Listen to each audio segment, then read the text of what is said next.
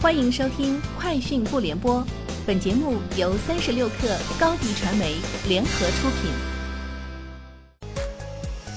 网罗新商业领域全天最热消息，欢迎收听《快讯不联播》。今天是二零一九年四月十号。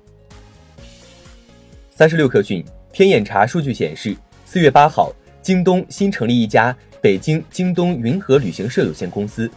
该公司成立于二零一九年四月八号。注册资本三百万元，法定代表人为张琦，由北京京东世纪贸易有限公司全资控股，经营范围包括旅游咨询、入境旅游业务、境内旅游业务等。三十六氪讯，苏宁内部知情人士透露，三十多位万达百货总经理今日抵达南京苏宁总部，参加苏宁时尚百货集团的月度例会，这意味着苏宁易购管理团队已全面接手万达百货运营工作，从四月开始。三十七家万达百货门店的工商变更也在有序进行中，有望于近期正式完成收购交割。苏宁易购收购万达百货已进入实质性整合阶段。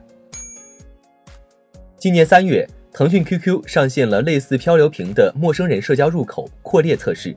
现据网友反馈，该功能目前已大面积上线，很多 QQ 用户在联系人中发现了扩列，用户可根据个人需求和兴趣快速扩关系。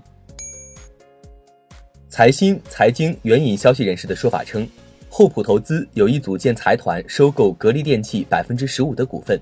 对此，格力电器相关人士表示不清楚具体情况，厚普方面则表示不便回应。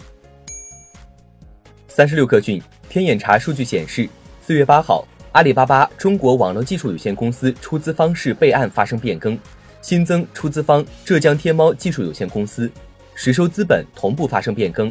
由三点七八八亿美元增加至五点九六九亿美元，增加额超两亿美元。三十六氪讯，继高德之后，支付宝小程序又跟阿里系另一 APP UC 浏览器实现打通，用户可以通过 UC 浏览器及其他浏览器的神马搜索打开支付宝小程序。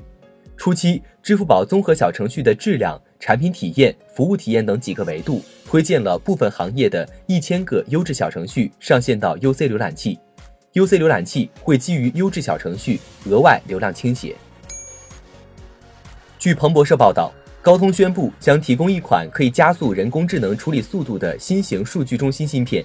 这款芯片的关键特征在于能耗效率。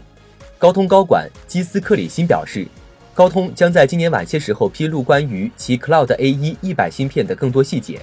他表示。这不是手机处理器的简单改版，其人工智能处理能力达到该公司旗舰手机芯片的五十倍。该产品将于二零二零年开始生产。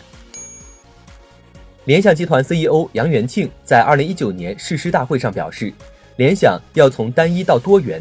如果砍掉手机数据中心业务，可以赚更多钱，但公司没有未来。目前手机已经实现盈利，我们未来对它的期待不是赚更多钱，而是恢复增长。今年大家可以看到，我们的目标设定不需要跟 PC 赚的一样多，但是要恢复增长。DCG 还要投入一段时间，促进它高速增长。以上就是今天节目的全部内容，明天见。